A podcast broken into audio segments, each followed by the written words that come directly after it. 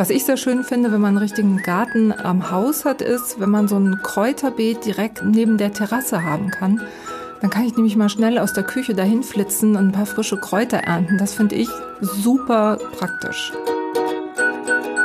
Einfach natürlich Gärtnern. Paula Thelen im Gespräch mit Sabine Klingelhöfer. Herzlich willkommen zu Einfach natürlich Gärtnern, dem Podcast mit Gartenexpertise von Sabine Klingelhöfer und mit mir. Ich bin Paula Thelen und ich unterhalte mich jetzt mit Sabine über Garten. Und Garten ist natürlich sehr weit gefasst. Heute soll es um das Thema Gemüsebeet gehen. Wie lege ich ein Gemüsebeet an, wenn ich eigentlich erstmal nur Rasenfläche habe? Aber natürlich auch für all diejenigen, die vielleicht schon ein Gemüsebeet haben, keine Sorge, es gibt auch ein paar Tipps und Themen für bestehende Gemüsebeete. Da können wir also auch noch drauf zurückgreifen. Aber jetzt erstmal, hallo Sabine. Ja, hallo Paula. Ich freue mich auch, dass wir mal ein bisschen ins Gemüsegärteln kommen. Ja, das ist doch so das Praktische, was man sich direkt vorstellt. Wenn man sagt, so ich fange jetzt an mit Gärtnern, dann hat man oft, glaube ich, im Kopf, dass es auch ans Gemüsegärtnern gehen soll, oder? Ja, weil ich glaube, weil viele auch schon so die Idee haben, dass vielleicht so eine selbstgezogene Tomate ein bisschen leckerer schmeckt als das, was man im Supermarkt kaufen kann. Und ich kann nur sagen, das ist wirklich so. Ich kaufe überhaupt keine Tomaten mehr im Supermarkt. Die schmecken einfach nicht. Ja, das, das kann ich, kann ich gut nachvollziehen. Tomaten habe ich auch schon ausprobiert auf dem Balkon. Das funktioniert also auch auf dem Balkon. Aber es soll ja heute ums Gemüsebeet gehen, also um die große Fläche im Garten. Je nachdem, wie viel Garten man hat, äh, umso größer vielleicht. Vielleicht fangen wir mal ganz basic an. Welchen Standort wählt man denn da im Garten am besten? Ja, so viel Sonne, wie es geht. Also für Gemüse sollte man wirklich das sonnigste Plätzchen im Garten überhaupt reservieren, weil je sonniger, umso mehr Aroma die Früchte auch entwickeln. Man kann auch ein bisschen darauf achten, dass möglichst keine Hecken oder kein Hausschatten drauf fällt.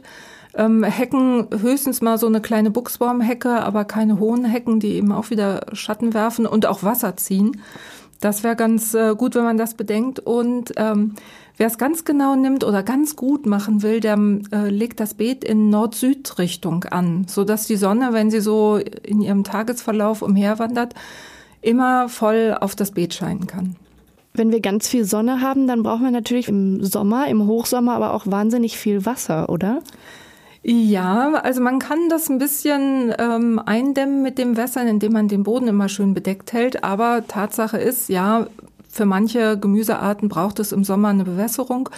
Und deswegen ist es auch ganz praktisch, wenn der Wasserhahn in der Nähe ist. Also darauf kann man dann auch achten. Oder wenn man vielleicht sogar es ganz gut machen will, dann legt man extra noch eine kleine Wasserleitung dahin. Oder ähm, setzt sich ein Regenfass in die Nähe. Das ist noch besser, wenn man das immer gefüllt halten kann, dass man mit Regenwasser bewässern kann. Das ist für die Pflanzen sowieso besser und für die Umwelt ohnehin. Jetzt sind wir ja schon im ganz praktischen Bereich, einfach auf die Örtlichkeit ausgerichtet. Worauf sollte man denn da vielleicht noch achten? Also gut ist es auch, wenn der Komposthaufen in der Nähe ist. Das finde ich ganz praktisch, weil es gibt immer mal irgendwelche Pflanzenreste, die man entsorgen will und ähm, dann hat man es einfach nicht so weit. Was ich sehr schön finde, wenn man einen richtigen Garten am Haus hat, ist, wenn man so ein Kräuterbeet direkt neben der Terrasse haben kann. Dann kann ich nämlich mal schnell aus der Küche dahin flitzen und ein paar frische Kräuter ernten. Das finde ich super klasse praktisch. Da stimme ich dir total zu. Ich weiß noch, bei uns früher war der Kräutergarten hinten im Garten, sehr weit weg vom Küchenausgang quasi. Und bevor man da dann wirklich mal sich die Mühe gemacht hat, rauszugehen und Kräuter zu ernten, für das Spiegelei zum Beispiel, da hat man es doch lieber weggelassen. Also das ist mhm. schon ein guter Tipp, glaube ich, an dieser Stelle. Ja, und wer da kein eigenes Beet für machen will, der kann auch wirklich mal eine Petersilie oder ein Basilikum ins Staudenbeet setzen oder in den Vorgarten setzen. Warum denn nicht? Also man kann es auch mal zum Blühen bringen lassen, aber das ist doch auch nicht schlimm, wenn ein bisschen Kräuter zwischen den Blümchen stehen. Also ich bin immer für eine, für eine gute Mischung, die dann hoffentlich auch noch praktisch ist. Ja, das ist doch, das klingt doch nach einem richtig guten Start und nach einer guten Vereinbarkeit vor allem vom bestehenden Garten vielleicht mit ein paar Blümchen auch dann zu den Kräutern und zum Gemüse. Mhm. Die sehen ja dann oft auch ganz schön aus, wenn man die anfangen lässt zu blühen. Ja, genau. Und da gibt es auch Kräuter, also so wie, wie Thymian oder Salbei. Da sind die Wildbienen und die ganzen anderen Insekten, die sind da wie verrückt. Also die gehen da total gerne hin, weil da viel Pollen und vor allen Dingen auch viel Nektar ist, selbst bei diesen ganz kleinen Blüten, das kann man sich manchmal gar nicht vorstellen, wie viel Nektar da drin ist. Also das macht viel Sinn, die auch mal zum Blühen zu bringen, genau. Und wenn man so ganz praktisch denkt, gut, nicht jeder hat einen riesigen Garten, das, die Frage wird sich wahrscheinlich auch gar nicht jedem deswegen stellen, aber wie groß ist denn sinnvoll, dass ich so ein Gemüsebeet anlegen sollte? Also, das kommt ein bisschen natürlich drauf an, was will ich, wie viel Zeit habe ich und wie, wie ernst nehme ich es damit. Ähm, ich glaube, wenn man noch nie Gemüsegarten gemacht hat, dann ist besser, wenn man erstmal klein anfängt, damit man so richtig viel Spaß dran hat und äh, nicht denkt, oh, jetzt muss ich schon wieder in den Garten und da was machen. Also ich würde ruhig erstmal vielleicht nur mit äh, fünf oder zehn Quadratmetern anfangen. Das ist für ein, also zehn Quadratmeter ist schon ein ganz ordentliches Gemüsebeet, finde ich. Da kann man eine Menge ernten, aber es ist nicht so groß, dass man äh, überfordert ist damit. Und wie sieht das bei dir aus? Du Gemüsegärtnerst auch bei dir, ne? Mhm, genau. Ähm, hast du da einfach eine bestimmte Fläche in einer Ecke im Garten oder wie hast du das vom Rest deines Gartens abgehoben? Also bei mir ähm, ist es tatsächlich auch so, der Gemüsegarten wird jedes Jahr irgendwie ein bisschen größer, weil ich doch immer mehr ähm, anbauen möchte. Und der liegt an der besten Stelle im Garten. Also es ist noch Platz, um Federball zu spielen, aber ähm, der liegt wirklich mittendrin, ist schön geschützt noch durch eine Buchsbaumhecke, eine niedrige. Und äh, die sorgt auch dafür, dass da so ein ganz gutes Kleinklima entsteht. Ist ein bisschen mühsam, weil ich zweimal im Jahr schneiden muss, aber das mache ich ganz gerne. Und es grenzt auch das Gemüsebeet oder den Gemüsegarten ganz schön von der Rasenfläche ab. Ich, ich weiß noch, wir hatten früher einen Zaun da drum, so einen kleinen. Ähm, ist das überhaupt sinnvoll? Ja, also so in diesen Gartenmagazinen, da sieht man das manchmal, so ein Flechtzaun, so, das, das sieht auch schön aus, hatten wir auch schon mal. Aber Tatsache ist, da wächst ganz schnell das Unkraut durch und dann muss ich immer das Unkraut aus diesem Flechtzaun rauspulen. Wenn mir das nichts ausmacht, dann ist das ja nicht so schlimm. Ich finde das mit so einer niedrigen Hecke ein bisschen praktikabler. Man kann auch die Hecke ganz weglassen und äh, grenzt das nur mit irgendwelchen Betonsteinen ab. Das geht natürlich auch. Man kann natürlich auch ein bisschen experimentieren mit Formen. Äh, man kann ein Beet auch im Kreis anlegen oder in Wellenform oder so, aber schlussendlich, also ich bin bei der klassischen rechteckigen Form geblieben, weil es einfach am praktischsten zu bearbeiten ist. Ja, praktische Gründe sind doch gerade für den Anfang auch gar nicht mal schlecht, glaube ich. Äh, einfach um auch dran zu bleiben. Wie, wie fängt man denn sowas an? Also ich habe das Bild äh, noch von früher vor Augen, der war halt einfach da, der Gemüsegarten. äh, aber wie fange ich das denn an, wenn ich jetzt eine große Rasenfläche habe? Wie mache ich da den Start? Also am besten ist, man legt sich das mit irgendwelchen Holzlatten, legt sich erstmal so eine Beetgröße fest. Was will ich überhaupt? Und dann guckt man da drauf und verschiebt das Ganze vielleicht nochmal hin und her im Garten, bis man so zufrieden ist mit der Stelle, wo es ist. Noch ein kleiner Tipp, so, eine, so ein Gemüsebeet sollte maximal 1,20 Meter breit sein.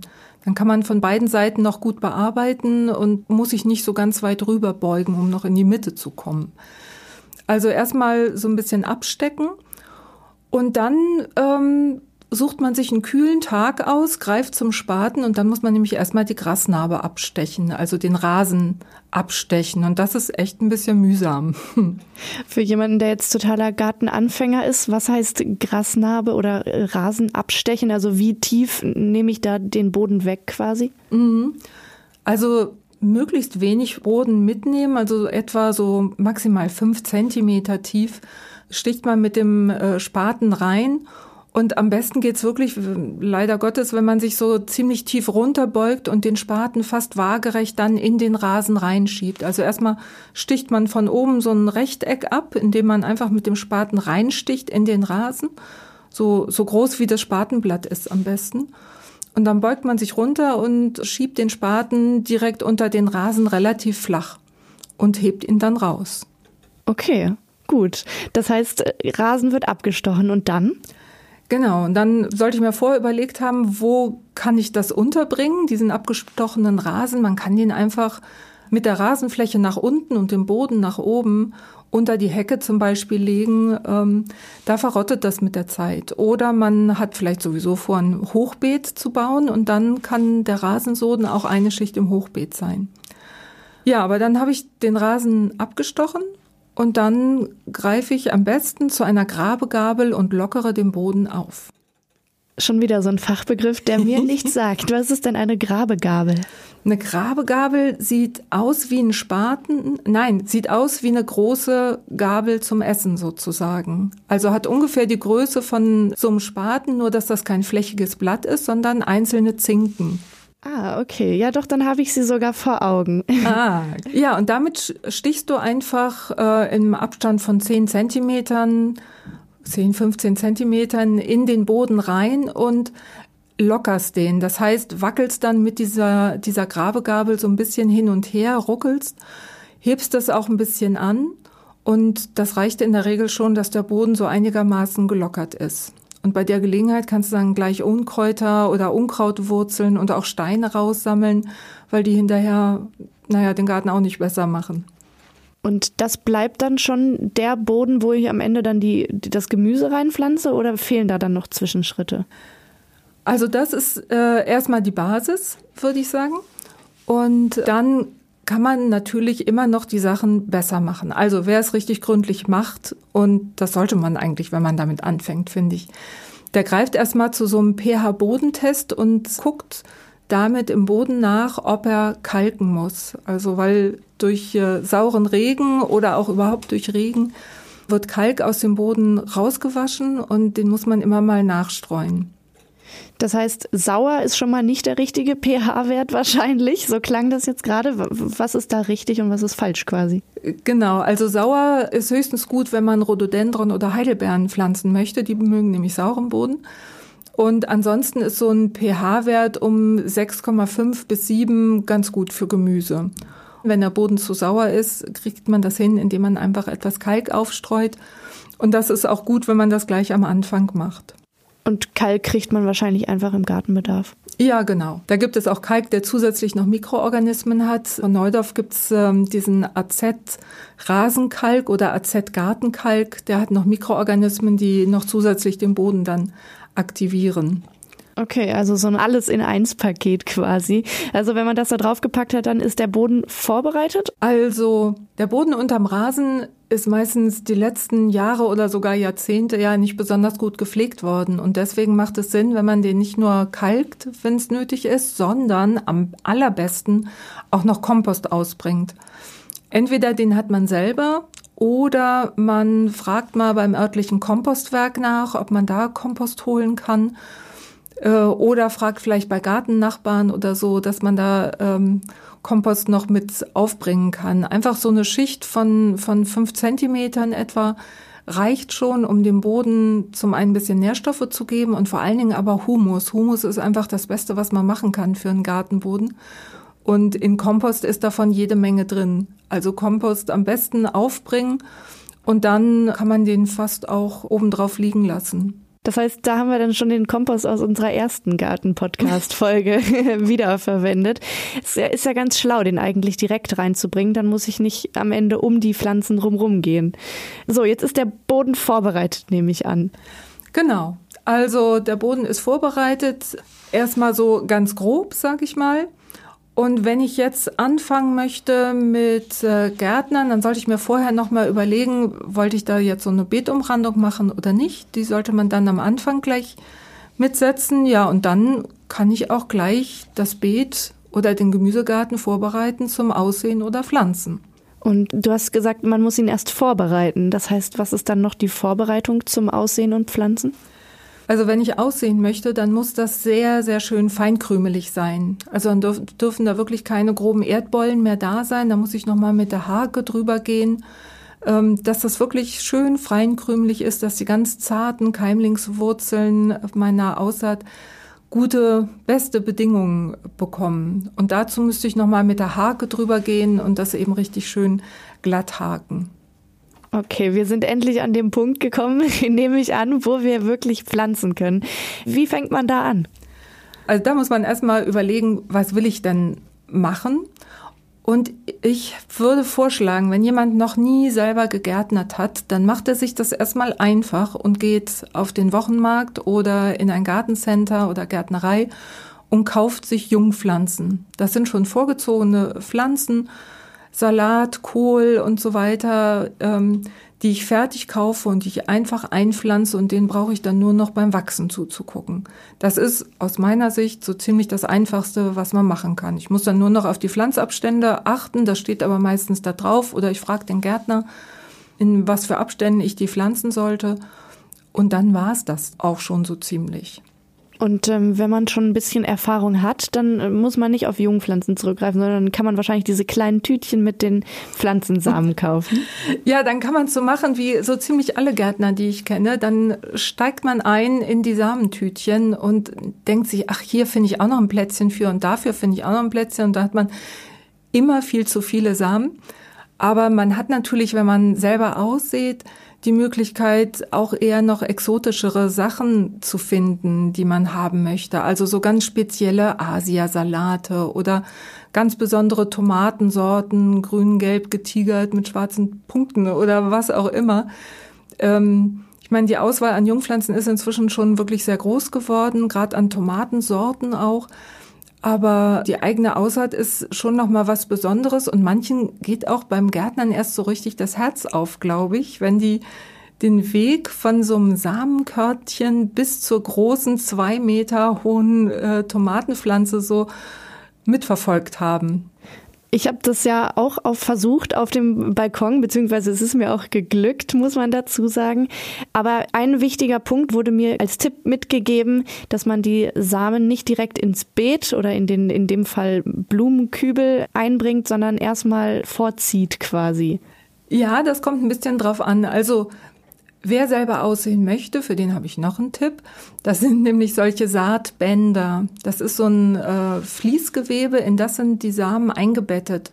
Das gibt zum Beispiel für Möhren, aber auch für, für Salate und andere Pflanzen. Und da macht es Sinn, das gleich an Ort und Stelle zu machen. Die brauche ich überhaupt nicht erst noch in kleine Töpfchen aussehen oder so, sondern ich habe diese Saatbänder und lege die einfach auf den Boden streusele noch etwas Erde drüber und das war's. Da muss ich nur noch angießen und fertig. Ja, und dann wachsen die einfach vor sich hin.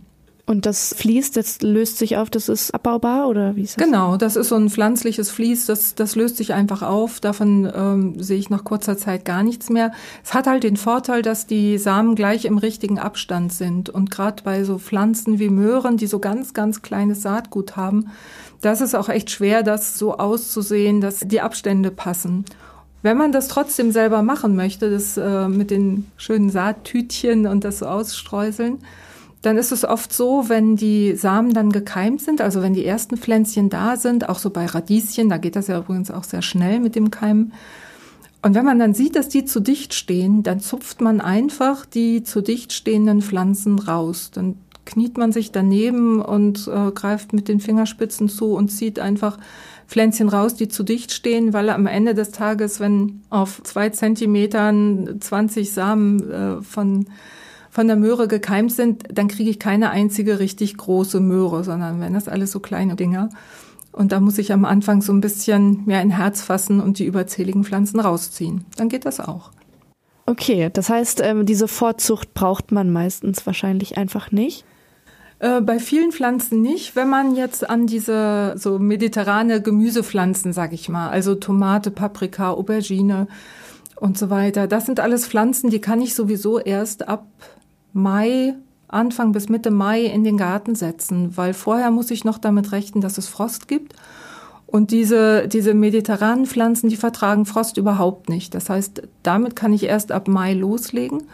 Und die kann ich dann in der Zwischenzeit auch gut auf der Fensterbank schon mal vorziehen. Also das kann, kann so ab Ende Februar bis Mitte März kann ich anfangen, die ersten ähm, Pflänzchen vorzuziehen. Entweder ich habe so kleine Schalen oder ich streusele die Samen gleich in so kleine Töpfchen rein. Wichtig dabei ist, dass ich das in Aussaaterde mache. Das ist so ganz feinkrümelige, schwach gedüngte Erde, die für Aussaatnehmer am besten geeignet ist. Warum ist schwach gedüngt für die Aussaat am besten? Der erste Impuls wäre ja erstmal ganz viel Dünger geben, oder? Ähm, ja, das ist bei vielen Pflanzen richtig, aber bei diesen Keimlingen ist das falsch, weil die brauchen, ja, die sind erstmal noch empfindlich, die brauchen noch nicht so viele Nährstoffe und da ist es eher ungünstig, wenn die zu viel Nährstoffe bekommen, weil manche das einfach wirklich gar nicht vertragen. Okay. Ja, das heißt, wenn die Anzucht gemacht ist, spätestens dann kann man es ins Gemüsebeet setzen und muss man dann noch was machen oder wachsen die von alleine? Wir hatten jetzt gerade schon von Dünger gesprochen. Muss man Gemüse während des Wachstumsprozesses äh, düngen? Ja. Also ich weiß, es gibt Leute, die es ganz genau nehmen oder die sagen, nein, ich will das super natürlich haben, aber mit der Zeit fehlen einfach die Nährstoffe und dann ernte ich eben nur noch ganz kleine Früchte und ich denke also, wenn ich mir schon die Mühe mache, dann möchte ich auch richtig gutes Gemüse ernten und da braucht es einfach Nährstoffe. Ich kann einiges mit Kompost machen, das mache ich selber im Garten ja auch. Aber es gibt einfach Pflanzen, die sogenannten Starkzehrer, also die, die wirklich viel Nährstoffe brauchen. Das sind die ganzen eben schon genannten äh, mediterranen Gemüsesorten, aber auch Kohl. Die brauchen einfach Nährstoffe und denen gebe ich auch einen organischen Dünger. Das ist gleichzeitig ein äh, Langzeitdünger. Und da sind auch noch Mikroorganismen drin. Also ich habe von Neudorf gibt es zum Beispiel den AZ-Tomatendünger oder auch den AZ-Gartendünger. Da sind alle Nährstoffe drin, die das Gemüse braucht. Und es wächst einfach besser und ist auch besser gewappnet gegenüber Krankheiten und Schädlingen.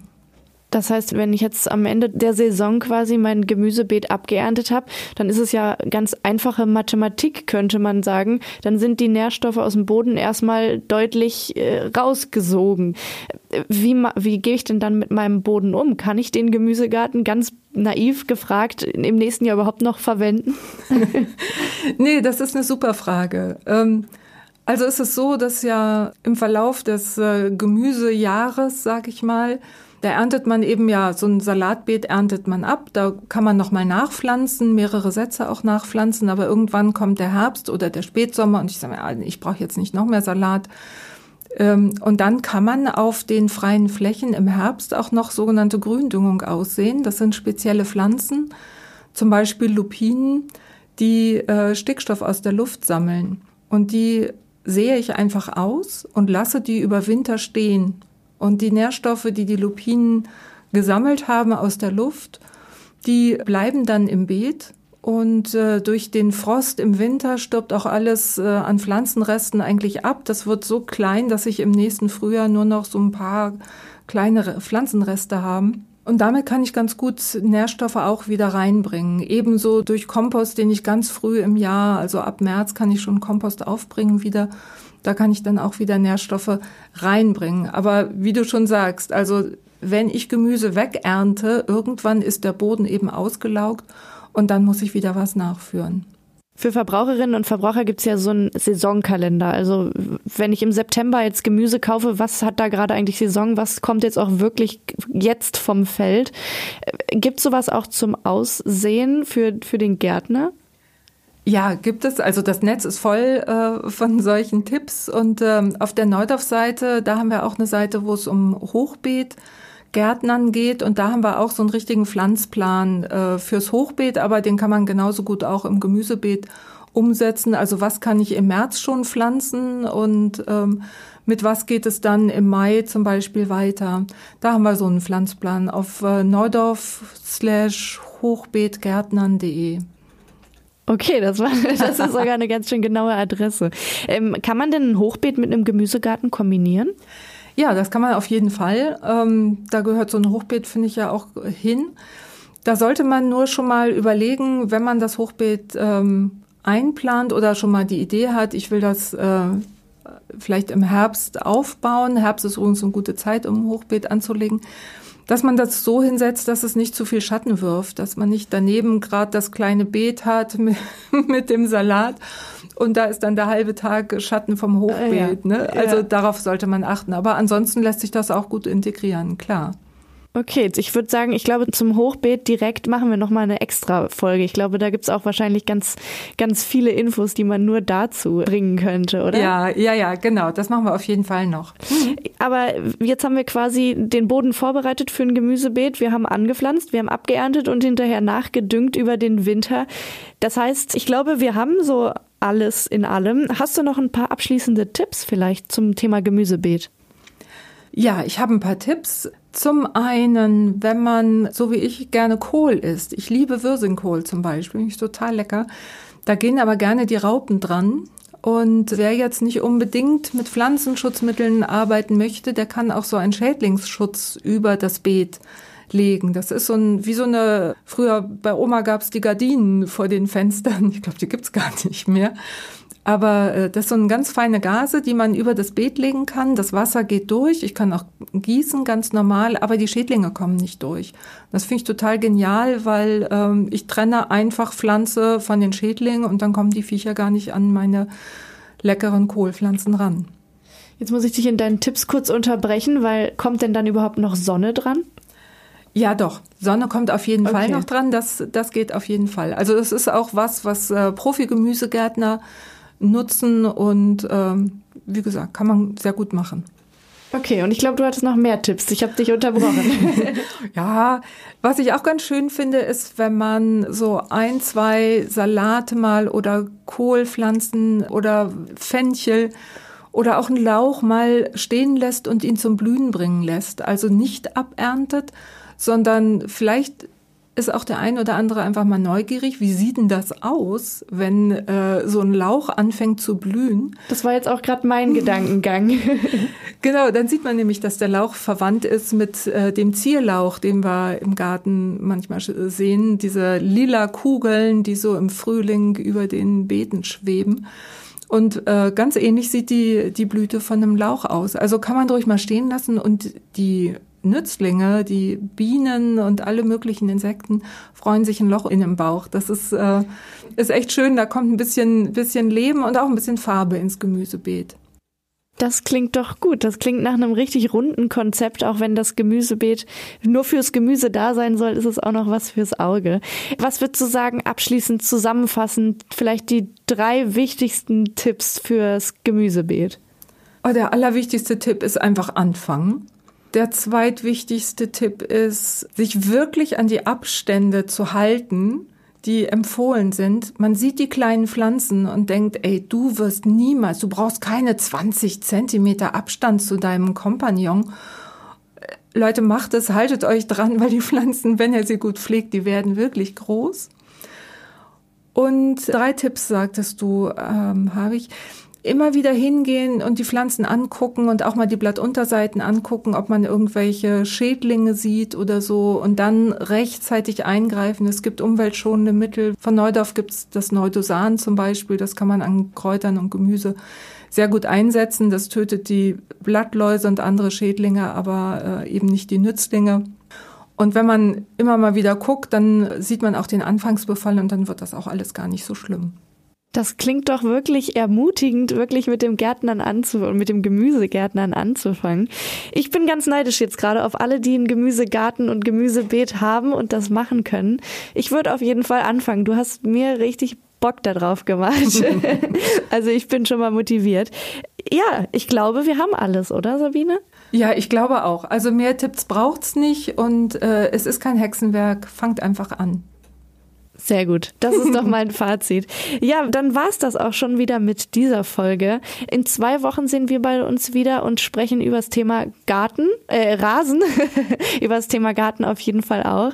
Wenn nach dieser Folge noch Fragen geblieben sind, dann ist die erste Adresse auf jeden Fall in die Show Notes zu gucken bei dieser Folge. Und wenn noch weitere Fragen geblieben sind, dann am besten, Sabine? Ja, am besten auf neudorf.de gucken. Da sind die ganzen Kontaktdaten. Schreibt uns eine Mail, ruft uns an, wie auch immer. Wir beantworten eure Fragen gern und helfen euch gern weiter. Neudorf schreibt man mit Doppel-F, vielleicht nochmal den wichtigen Hinweis. Und da geht es natürlich auch via Instagram oder Facebook. Dann bedanke ich mich bei dir für diese wunderbare Folge und ich hätte jetzt Lust anzufangen. Ich hoffe, Sie da draußen auch. Vielen Dank, Sabine, und bis nächstes Mal. Ja, sehr gern geschehen und mach's gut. Tschüss. Das war der Podcast Einfach natürlich Gärtnern mit Paula Thelen und Sabine Klingelhöfer. Mehr zum Thema gibt's auf neudorf.de.